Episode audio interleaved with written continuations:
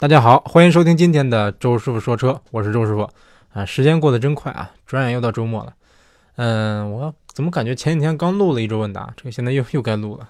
这个时间过得挺快，最近搬砖搬的比较多，所以说感觉好像时间也变快的那种感觉啊。这个今天已经十几号了，再过两周、三周，周师傅就要回国了。嗯，有点小激动。好，这个一周问答，第一个问题。老听友 l n l n g 杠 y s y 提提问说，一直都很崇拜英语好的国人，我有点佩服你了，周。叹号，我单词量还好，就是语法和口语太烂。叹号，怎么进步？出国游不用翻译就行。笑脸。啊，首先我英语也没多好啊，你你也不用佩服我。我感觉单词量好就是个好事儿，因为背单词是非常非常花时间的啊。这个你说语法不好，那语法大不了你就把这个现有的语法全背一遍吧，对不对？其实你你要想出国游，嗯，你也不用学什么太难的语法。你像正常来说，我跟外国人交流的时候，也没听外国人说多少乱七八糟的从句，什么什么这个定语从句乱七八糟的，没没怎么听他说过。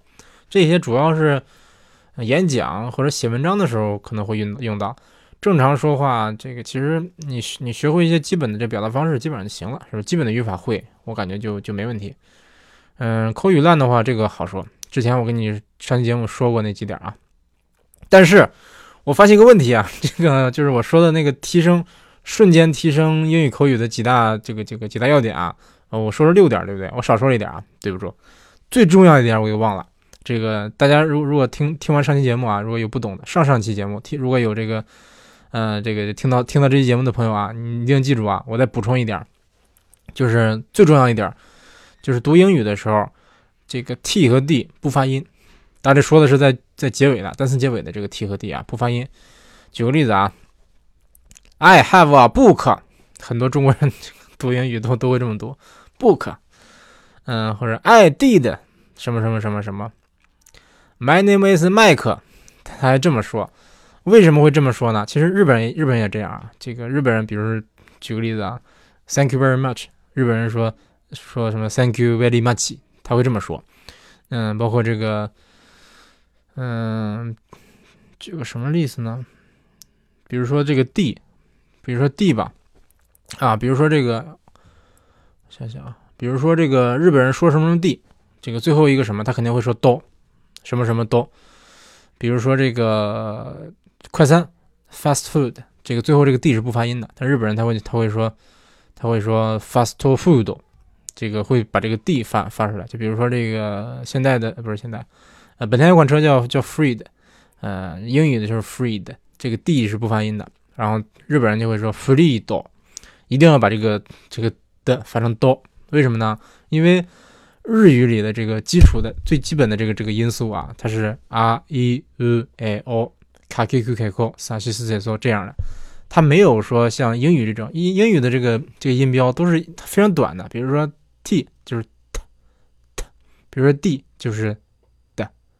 就是这样，它后面没有一个这个，呃，没有连一个元音。但是你想，你像日语，包括汉语啊，汉语咱的这个拼音是啊喔呃一乌吁波泼摩佛的特呢了，是不是？比如说的特，它是后边是带个元音的。也就是说，汉语的这个构成汉语的最基本的一个一个因素，就对对英语来说，就其实是是一个是两个音两个因素。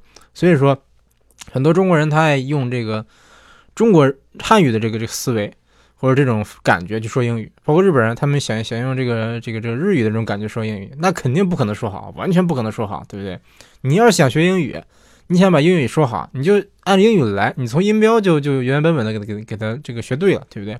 不要想用汉语的这个这个这个音来来表达英语，这个就绝对不会对，对不对？所以说 T T 不发音这个这个点啊，比如说书，你不能说 book，应该说 book book，这个一定不能发音。就是说这个别的，比如说这个 like like，但这这不不是在在这这个这个在在字尾啊。比如说 look look take 这些这科都不发音。嗯，比如说 d 那 food，嗯，比如说这个，比如说 did，嗯，比如说嗯韦德，呃韦，好像叫德云韦的吧，好像是啊，忘了姓什么了。嗯，比如说这个，但是斯斯也不发音啊。这个句尾的这个结尾的斯肯定也不发音。比如说这个詹姆斯，汉语里詹姆斯是斯，但其实这个他用英语说是 LeBron James，这个不是 LeBron James。很多人这个，但包括尤其是日本人，但是很多中国人也是，他爱把这个句尾的这些本来不该发音的词，愣给他发上音。所以说，啊，做就是做一个补充啊，这个大家记住这一点啊，就如果真想真的想提升自己的短期内迅速提升自己口语的话，听听那期节目，就是怎么学英语那期节目，然后加上这期这个小小要点啊，这个掌握了这几点，基本上来说，相信你的口语会在短期内会有一个很大的提升。还有就是。还是这这位朋友的问题啊，这个想旅游不用翻译简单，你多跟外国人交流，对不对？或者说你可以，呃，多玩英语游戏，多听英语歌，多看英语电影，这这样起码你听力能上升。然后你想口语上升的话，你要多练多说。嗯，早期你找不到认真练的话，你可以读课文、背课文，呃，或者说你可以背一些对话，买一些这这些，嗯，乱七八乱七八糟的这种这种学英语的入门书籍啊，里边都会有一些跟外国人对话，然后你把它你就把它背过。你背过以后，你起码你跟跟外人说的时候啊，你不用自自己组织语言了。你可能你的表达能力到不了那个那个水平，但是你起码你能背一些东西出来，对不对？是不是？所以说我这是我给你的建议啊，嗯，不要怕英语啊，其实英语没有那么难，只要你用心学，绝大多数人是能学好的。好，嗯，幺幺三幺八幺三有什么 T T H V？嗯，这位听友提问说，周师傅，叹号。十四五万左右的 SUV，逍客怎么样？问号。嗯，因为逍客，那我简单说说逍客吧。首先，外观看起来挺像奇骏，嗯，给人感觉好像没有比奇骏小多少。这个其实逍客对我感觉对逍客来说啊，大就是它的一个最大的特点。你可以看看，把它停在，比如说这个 iX 二五，比如说这个什么 CC-XR，比如说这个标致二零零八，或者缤智，停在他们他们这个旁边哈，你看逍客显不显大？绝对是显大。这个所以说。大是它一个最大的一个特点，嗯，当然它空间确实比奇骏稍微小一点啊。我觉得宽没有没宽度没有小多少，但是后排的这个腿部空间比这个奇骏稍微小一点。然后其实它空间比缤智什么的也是要差一点啊，但是比其他的那些什么韩系啊、美系那些小 SUV 啊，比如说什么昂克拉呀，比他们比那简直就是大太多了。所以说，嗯，一个特点是大，开起来的话高级感是有的。啊，有的朋友可能说，我我我常开奇骏，可能常开途观什么什么，然后再我再开再开逍客，总觉得差点意思。那肯定的呀，是不是？价位在这摆着呢，你拿它去跟上一个级别，跟二二十万级别的 SUV 比，那肯定差点意思。但是你得去开开其他的车，看其他的这些小 SUV，对不对？其实大家说实话，整体来说品质都没有没有多高，是不是？哪怕 Q 三，你开 Q 三，是不是？你再开开这个途观，我相信你也感觉不出来 Q 三比途观强多少。这这个这个是真的，但是你跟再跟 Q 五比，那就是差差差差的多的多了啊。所以说，我觉得逍客整体来说开起来动力凑合，二点零的动力够用，然后油耗不算高。嗯，这个隔音的话稍微差一点，就是它风噪稍微大一点。整体来说隔音还行，就是风噪大一点。你比如说跑到八十以上，这个风噪起来了。嗯，正常市区开没事儿。然后就是逍客有一些这个基础的配置吧，它顶配没有这个这个座椅电调，然后。等等等等，反正少了一些这个稍微显高级一点的配置啊。反正买的话，十四五万的话，就买二零的自动挡最低配，我觉得就可以。你需要真皮座椅可以自己加，是不是？这个它没有导航的话，你可以加个导航。嗯，反正我感我感觉还行，我感觉还可以啊。但是逍客最大的问题就是说，如果说你都舍得花十五万买逍客了，你再加两万块钱那就能买奇骏了，对不对？嗯，奇骏比逍客那各方面都是都是比奇骏都是比逍客要强得多的，除了动力以外。所以说，我觉得，既然看逍客了，就看看奇骏，是不是？除非说啊，我预算就那么点儿，刚刚能够上逍客最低配，那奇骏肯定够不上，那就比较尴尬了。反正我我是觉得，如果说您预算够的话，尽量往上够一够。嗯，我一直以来也也是这么个建议。好，嗯，哎，这个听友叫 into re i n t u E R I，提问说记忆特别差，感觉背背单词好痛苦。然后坚持背和坚持健身一样难，哎，我觉得其实没有啊，啊，其其实我也不爱背单词啊，这个确实确实可可能有的人觉得痛苦啊，但是我也觉得痛苦，所以说我就不背。哎呀，周周自己都不背，我还鼓励大家背啊，这个这个不是，嗯，怎么说呢？不是周师傅臭不要脸啊，是你想提升英语，你就要背单词。我不想提升英语，周师傅不想提升，我觉得英语我我就觉得无所谓，学不学无所谓，所以说我不背。如果说我想提升的话，我也会背的，真的。嗯，我给你提提供一个非常有意思的，或者说非常有效的一个背单词的方法吧，就是一个单词，你把这个单词，嗯，五个五个分一组，比如说这个从上到下五个单词，分一组啊。比如说这个，啊，比比比如说，我举个例子，就就拿这个篮球明星举例子吧，Kobe Bryant、Michael Jordan，然后 LeBron James，然后等等等这五个人，嗯，比如说这个 Westbrook，这个这五个人，然后这四个人，算到五个人吧，背过以后，是不是？然后背下边那五个，下边这这刚才五个五个背完了啊，然后背下边这五个。背完下边五，比如说谁谁谁谁谁谁，是不是？比如说姚明、易建联，背完以后，回头看一看前面那五个，从就是就是浏览一遍就行了。然后回想一下，比如说 LeBron James，呃，Kobe Bryant，嗯，什么什么什么，完了以后，你再去看第三组，第三组那五个单词，背背背，背完以后呢，复习一下这个，复习一下这个刚才的第二组，姚明、易建联什么什么什么。复习完以后呢，再接着往下背，然后再回一会儿再回来复习一下第一组，然后每天。五五二十五背二十五个单词，一共五组嘛。然后复习完了以后，把这这五组，嗯，再复习一遍，完了吧？这今天的背单词就二十五个单词，是不是？撑死了一小时总够了吧？一小时我觉得够了啊，你不够的话，大不了两小时，是不是？一一小时背二二十五个单词，嗯，好吧，就假假设你能背完的话啊，那第二天再背二十五个，但是第二天你就要复习一下前面的二十五了，对不对？复习完了以后，然后再背着新的，然后第三天呢？再背前前面的，再复习前一天那个，然后再复习一下前面前面那个，这样每一个单词你复习过超过五遍以后，基本上来说就不会忘了。我建议哈，五五二十五，每天二十五个单词，然后五天一百二十五个单词，五天为一个轮回，就是五天为一个小一小节。基本上来说，嗯，你总之你就把每个单词都复习了五遍以后，就不用再背了。然后你过一段时间以后，比如说长期以后，过比如说一个月以后，然后你可以再复习一下之前那些旧单词。这基本上来说就会就能比较彻底的记住了啊，嗯，这就是我的建议啊，真的特别有效，你可以试一试。这个很多单词就是你如果按这个方法背的话，那以后就真的就想忘都忘不了，这不夸张啊，真的就是有有的就是想忘都忘不了。嗯，就像我之前说的这个什么 b u t t o m 什么 d s c t i o n l y 这都是我初中背单词的，现在十几年了我还记得，对不对？嗯，好，下一个问题，嗯，看看啊，包工头王老六。提问说：“周叔你好，非常喜欢您的节目，播音员级的嗓音适合适合适合当主播。不是，我先说一下，您这个，您这个，这个这个这个听力是不是有问题了？这个我我哪点像播音员了？好吧，学一下播音员啊。大家好，欢迎收听今天的新闻联播。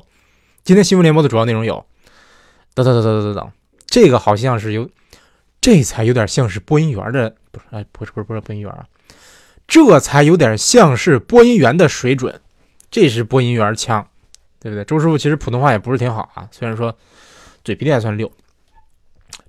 吃葡萄不吐葡萄皮儿，不吃葡萄倒多倒，吃葡萄不吐葡萄皮儿，不吃葡萄倒吐葡萄皮儿。嗯，化肥会挥发。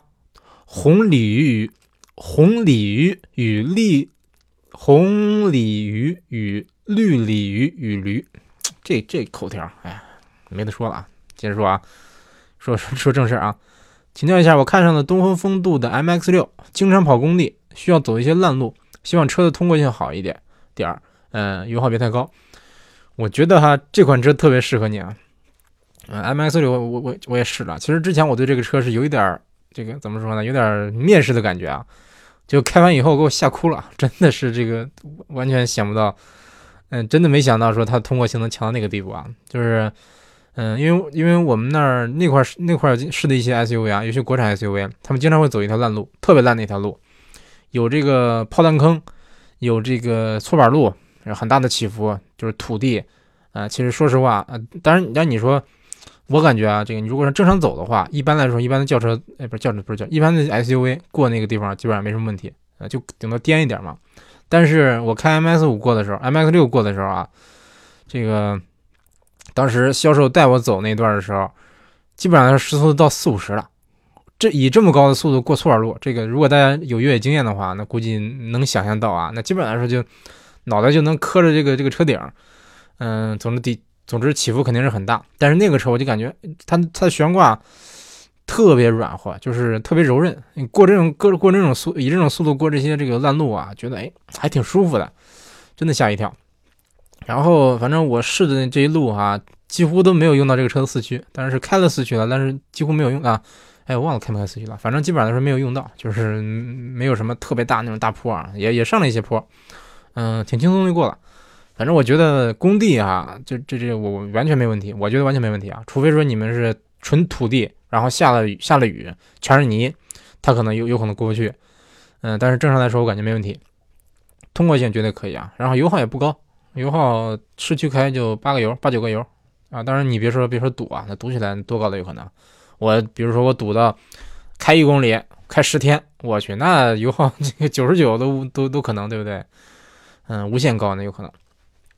反正我觉得这个可以啊。如果说你对这个车的细节没什么要求，对外观没内饰没要求的话，只是要求这个通过性和油耗低，我觉得这车可以啊。二零的油耗也行了，也不也油耗油耗可以，动力也还行，动力也不觉得肉。反正我觉得可以。嗯，下一个朋友一串字母。嗯，我不我就不念了，这估计是胡胡乱打的，应该是。希望周师傅帮忙解释一下，什么叫中置后驱，什么叫推头？球里群里人聊车用词太专业了，听不懂。呃，中置后驱一定不推头吗？问号。呃，确实啊，周师傅在的一些群里也有也有一些人，他们聊那些东西啊，比如说聊单反或者聊乱七八糟的东西，他可能就会说一些很专业的词儿，周师傅也不懂。嗯，我能理解你的这个痛苦啊。嗯。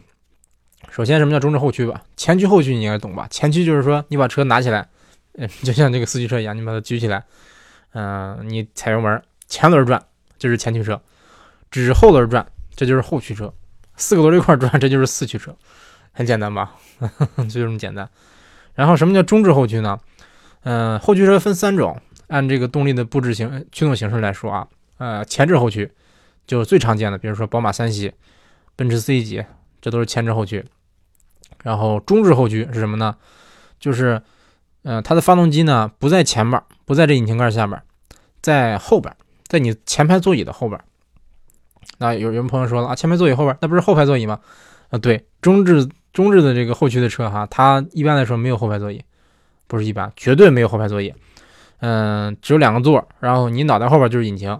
因为他们这些这个类中置后驱一般都是超跑，或者说哪怕不是超跑也得是性能车，它一般来说会啊。对，举个例子，这个有一个反例，本田的日本本田有款 K car 叫 S 六百 S 六六零，它就是一个中置后驱的一个小 K car，车重几百公斤，然后搭载了一条一个啊零点六六 T 的一个小发动机啊，也是中置的，这是这个奇葩的啊。一般来说，中置后驱的这个跑车跑车吧，超跑一般都是大排量，比如说这个。比如说这个兰博吧，这个五点二的 V 十，或者是大牛，这个大牛是啊叫什么阿凡塔阿凡塔多，呃七点零的 V 十，这个大概就是这样啊。这个是比较标准的一个中置后驱的车。再比如布加迪威龙，嗯，其实准确的说是布加布加迪威龙十六点四，嗯，它就是一个 W 十六的一个八二零 T 的一个大发动机，也是中置的中置后驱的，啊，它中置四驱的，它是中置四驱的。那为什么叫？首先，为什么叫中置后驱呢？很简单，就是后轮转后驱，然后这个发动机在在车的正中间，几几乎正中间啊，所以说叫中置后驱。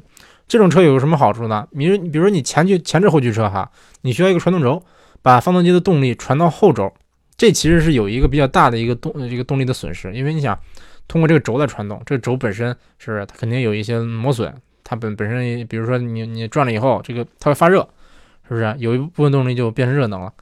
包括这个乱七八糟的东西，反正它传动效率不会太高。但是中置后驱车，它一般来说发动机直接就就给这个后轮驱动了，那离得比较近，不需要这个传动轴了。所以说这个一个传动效率比较高，另外就是它的这个车身的重量布置呢更合理，更适合这种激烈驾驶。你想一般来说前驱车，这个这儿正好说一下这个什么叫推头吧？什么叫推头？我举个例子啊，你骑自行车有车筐吗？你车筐里放一个大书包，或者说放一堆东西，你去买了十斤大米、二十斤大米放到车筐里，然后你骑自行车走直线没事，你是拐弯，或者说你你 S 走 S 弯，你试试，你就感觉这这这个这车把怎么这么沉呢？哎我哎我妈哎我妈哎没法开了啊不是没法没法骑了，这就是推头。为什么推头呢？车太重了。这个当然自行车其实是中置后驱的，如果是自行车车的话，其实是中置后驱的，就是说因为你前前车头。就是你的转向这个这个这个车轮，它的前半或者它的上面压的东西太重了，所以说你肯定开起来就没有那么爽快，对不对？你就比如说同样自行车，我车筐里是什么都不装骑的好呢，还是说我里边装个二十斤大米骑的骑的爽了，对不对？那肯定是什么都不装的好，对不对？但是前驱车它的这个车前前轮上面有什么呢？必须得有发动机吧？发动机很重的呀，一个发动机起码得得二百二百多公斤吧？是不是？这就很重了。所以说，这个什么叫推头？其实一般来说后驱车是不推头的，绝大多数后推后推后驱车都是不推头的。前驱车一般的推头，这个其实跟中置和前置没太大关系。嗯，那推头简单简单简单说就是说我比如说前面有个大弯，然后我翻盘打死，然后不是不用翻盘翻盘打死，我打打转向以后，大脚油门发现哎车过不去，就是说我想过这个弯的话，我必须刹车，必须减速才能过这个弯，这时候就说明你车推头了。那比如说我是后驱车，前面有个大弯，然后我同样是发现，哎，我现在这个我我速度太快了，我这不是过不去，我是后轮转太快了，我打滑漂移了，这个甩尾了。这时候你你怎么过呢？你就得收油门，对不对？收油门才能过啊。或者说你说我漂移，我我反打方向，我大大脚油门让它甩过去，那也行，对不对？但是说这种情况你刹车就就你就不需要刹车，你可以你收油门就行了。所以说，呃。啊，对，大概就是这样。所以说，这就是就是一个差距啊。简单说，就是什么叫推头，什么叫甩尾。推头就是这个车，这个前面有个弯儿，前面有个弯儿，我拐小了，就是我现在这个车极限是拐小，拐不过去，这就是推头。然后这个如果说我我这个弯要要，我现在的速度拐大了，这就说明我的这个车甩尾，大概就是这么个意思。可能讲的不是太清楚啊。啊，然后中置后驱应该是说说明白了吧？对，中置后驱简单说就是说你两两个门，两门俩座。然后你的这个后座这个位置没有后座，放了一个大发动机，这就是中置。那什么叫后后置呢？后置后驱那很少啊，主要就是老甲壳虫，比如说现在的九幺幺，保时捷九幺幺，它就是后置后驱。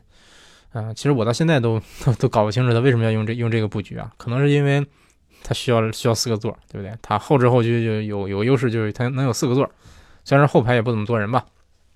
行，这个问题说完了，下个问题。每年冬天必换电化线圈的英朗 XT，周师傅，马自达第二代双生蓝天发动机会使用涡轮增压吗？问号。哎，刚才那长一段，长一段啊，这个这个每年冬天必换电化线，这这个是它的 ID 啊。嗯，创创生天第二代这个发动机会使用涡轮增压吗？问号。我一哥们是一马的销售，说下一代有2.5增压，是真的吗？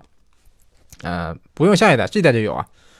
嗯，2.2T 的柴油增压。1.5T 的柴油增压都有啊，日版的昂克赛拉 CX5 上就有，嗯，不用等下一代了。然后他说这个第二代的双蓝天，我之前也说过，据说是取消了火花塞，压燃汽油，这个是有点黑科技的意思了。据说这个传传动效率不是，据说这个这个燃效能达到百分之五十啊，就是想他想接近百分之五十，不知道我不知道能不能超过啊。如果真能达到的话，那就神了，那就太屌了。嗯，说下一代二五增压是真的吗？我下一代不用下一代，这代就有了。这个 CX CX 九国内没有，日本也没有，它是有二二点五 T 的。然后我记得什么马三的新马三就是昂克赛拉的 MPS 版本也是二点五 T，但是好但日本没有啊，没上市。我不清楚国外有没有上市啊。好，下一个问题，这个问题比较复杂，我得喝点水啊。不好意思，喝口水，嗓子特别干。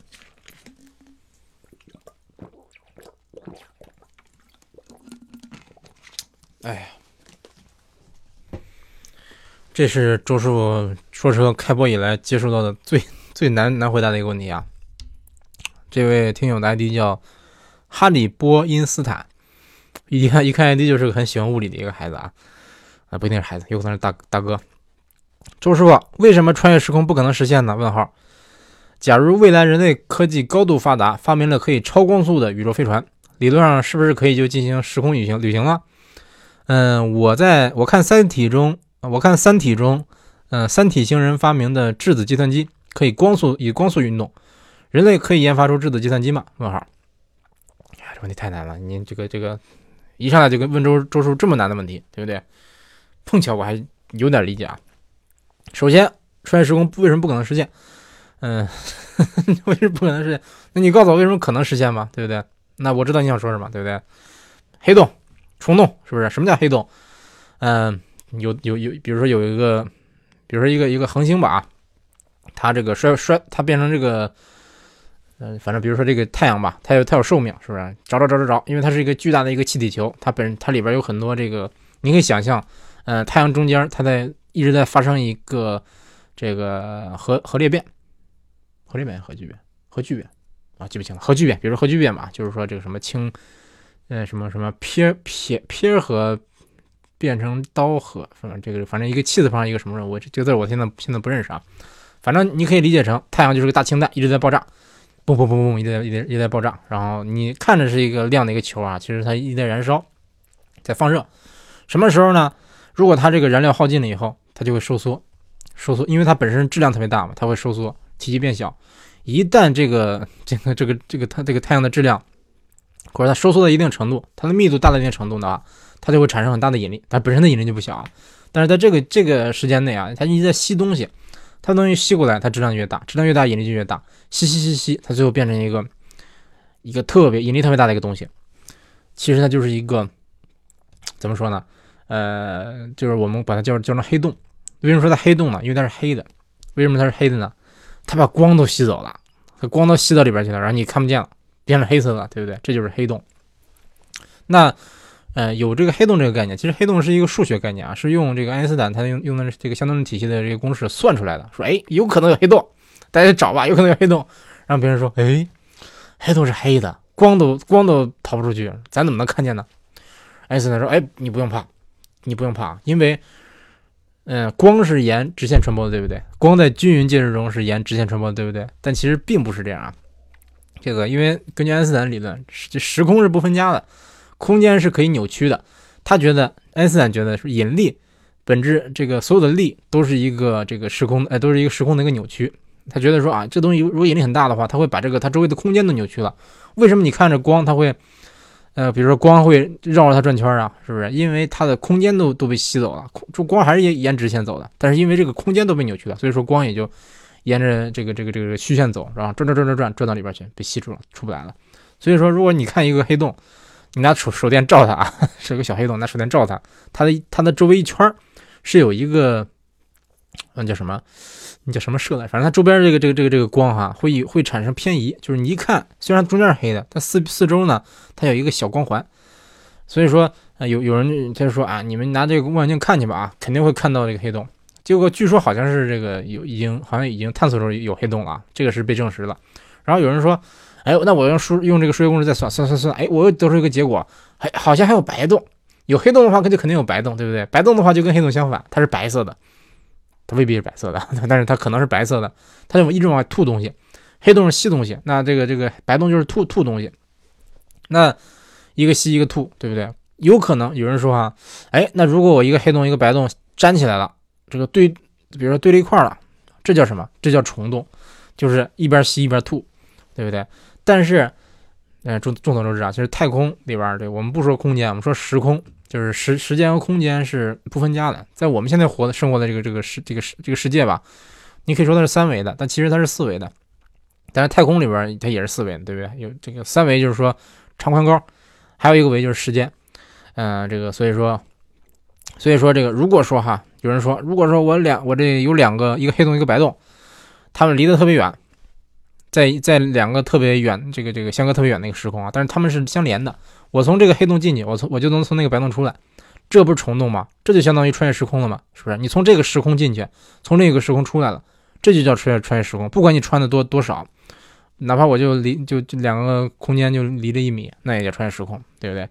那嗯，你说穿越时空为什么不可能实现？因为 因为你就算是有这两个洞有虫洞的话。你说人能进去吗？有可能人进去以后，直接就把被打成能量了，就被打成这个可以分割的最最小粒子了。甚甚至说，比如说这个目前为止最新的这个理论啊，弦理论，就是这个说是这个世界整个宇宙是由特别特别小的这个闭合弦构成的。就是这个弦有多小呢？比质子还小，比中子还小，比夸克还小，比电子都小。什么最小？有可能是一个电子那么小，你你看着，哎，这个显微镜都看不见，是不是？看不见里边有啥？它就是由乱七八糟的弦聚合聚合成一块儿，形成一个这么这么东西啊。哪怕说你比如说这个这个宇宙中啊，组成这个所有物质的最小粒子是弦，闭合弦的话，那有可能人走走进这个黑洞，再出来就是变成弦了，那就不是人了，是不是？那你怎么知道你完成了这个这个时空穿越呢？对不对？再说了，人都没了，那你怎么能说完完成穿越呢？对不对？我感觉，如果真有虫洞的话啊，物质未必能从里边穿过，能量应该是能穿过的。所以说这个穿越时空未必能实现。还有就是，我感觉他可能是他说穿越时空可能是想说啊，我想回到过去，这个时空旅行，这算不算穿越时空啊？这肯定算。那这个可能吗？说实话啊，这个理论上来说好像是不可能的。嗯，有人说啊，那我科技发展了，我能不能？我觉得啊，这个科技再怎么发展也未必可能啊。首先，这个有关这个这个这方面的问题啊，啊，科学界也有也有也有不小争不小的争执啊。比如说有很多啊，大家推出过很多这个算是悖论还是悖论，有一个特别有名的叫祖母悖论悖论。哎，我得稍微查一查这个。我这文化水平是不行啊，汉字都不认识了。祖母悖论还是悖论？我查一下，稍等啊。祖母悖论，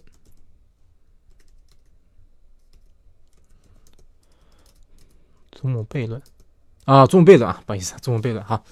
祖母悖论什么意思呢？假设我能进行时空旅行，然后我能回到过去，我回到过去，把我的祖母给杀了，把他给弄死了。然后我再回来，这个世界会变成什么样？因为嗯，我祖母没了，是不是？那肯定也也也不会。哎，祖母是什么呀？呃，无所谓了，反正只要我祖母没了的话，那我父母应该也不在了，对不对？说起码，哎，祖母啊，这好像好像这个外国说的祖母是这个，比如说 grandmother，他说的是说的是姥姥或者是姥姥爷，呸呸呸，说姥姥或者奶奶啊。那比如说我。我这个穿越到过去啊，把我的奶奶给给给给杀了，那他没有他了，那肯定就没有我妈了，对不对？嗯，不不对，没有奶奶就没有我爸了，对不对？那也就没有我了，是不是？就算是没有我爸了，那比如说我妈跟跟跟别的男的结婚，那生出来肯定不是周师傅，那可能是王师傅。那周师傅回到这现在这个世界，周师傅还存在吗？因为我把过去的这个这个我奶奶给杀了，是现在这这这个现在的这个世界哈，应该就没有我了。按理说应该没有我了，但是说，我那我会以一个怎样的方式消失，对不对？是我的当时把他把他一一弄死，我立马就消失了，还是说我回到这个世界以后，我回到这个现在的这个时间点以后才会消失呢？但是无论你怎么消失，根据这个物质不灭定律啊，这个物质不会凭空消失的，对不对？那你说我会以一个什么什么状态来消失呢？对不对？有人说啊，呃，这个有人提出了这个假设，叫这个平行时空理论，就是说。啊，世界上有很多平行的时空，我我把那个当时的那个那个奶奶杀了，但是说在另一个平行时空里，我在那个平行时空里我可能不存在了，但是我回来以后，这个世界就变成变到了另一个平行时空。这个总之很复杂，他他总之很多人为了解释他想出了很多假设。这个这个东西呢，乱七八糟的悖论吧，它叫其实叫因果论，呃，就是也也是爱因斯坦这相对论体系里的一个理论吧。其实咱看过很多电影，比如说。我我前段时间看了一个动漫，叫什么什么《命运石之门》吧，就是说他回到过去，那他用造出时光机了，然后回到过去想救一个人命，结果发现这个人无论如何都得死，嗯，而且后来最后发现说啊，其实就是因为他穿越回去才把那人弄死的。但是你说，因为你穿越回去才把他弄死了，那你不穿越呢？本来你也没想穿越，因为他死了你才穿越的，对不对？那这这就这就跟传统的这个因果论，嗯，相违背了。什么叫因果论呢？有因才有果。因为我是周师傅，所以我在录节目，对不对？那你如果说你真的说做做到了回到过去，那就不是因果论，不是那就不符合因果论了，那就是果因论了，对不对？我是我在录录节目，啊不对，这么说也不对啊，反正就是就是，嗯，他就打破了因果论了，所以说肯定会产生一些一些悖论，像这样的悖论有很多啊，反正。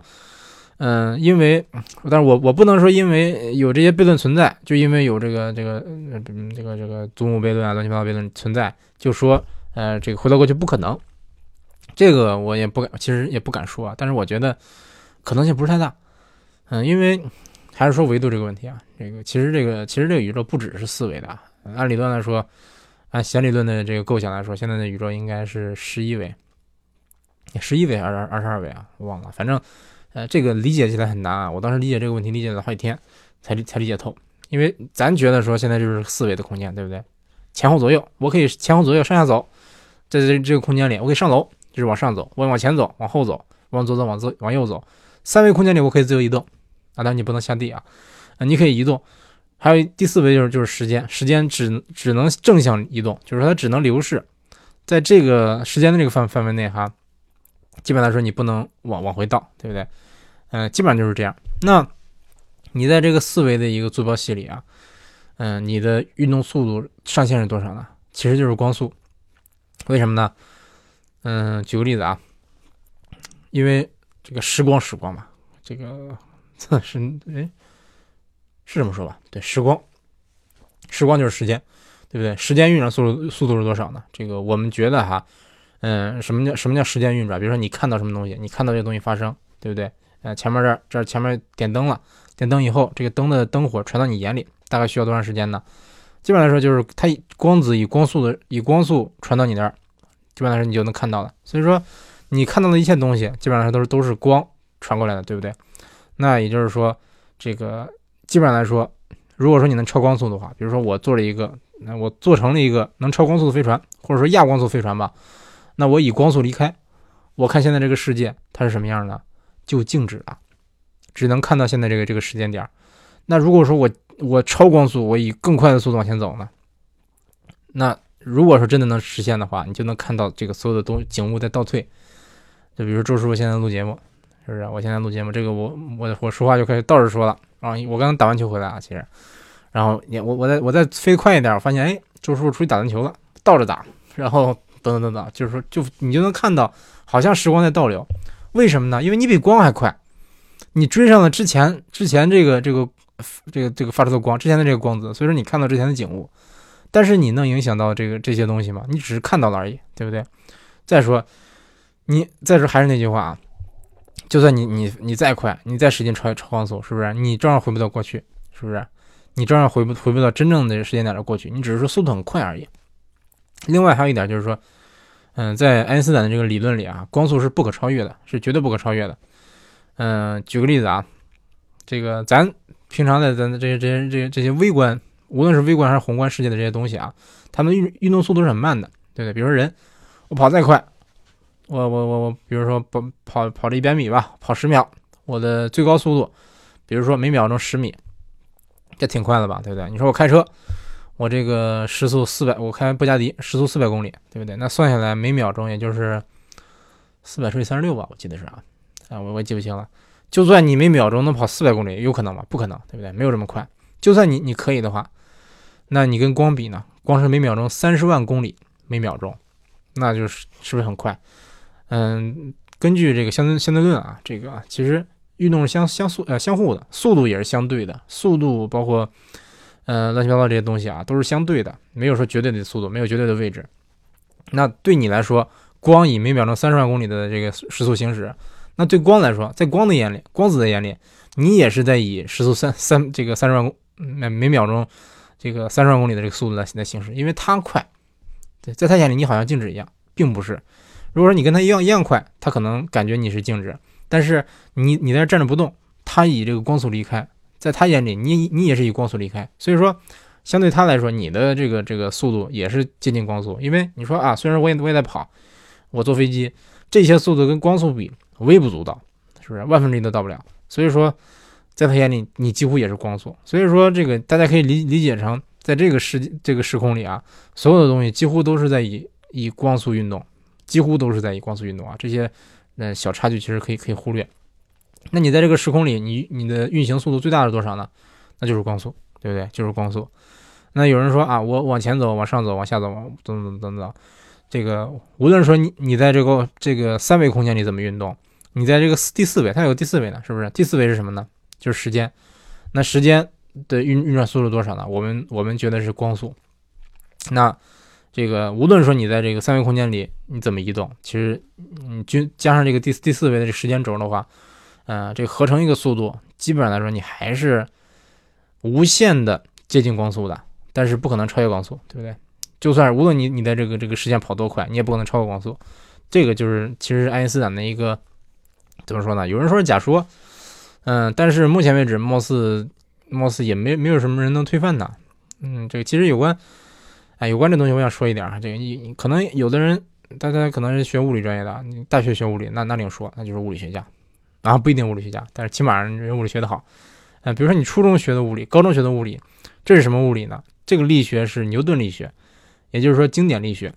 哎，有人说啊，我平常学的是，比如说质量是不变的，对不对？物体的质量不变不变的，这个没有前提，对不对？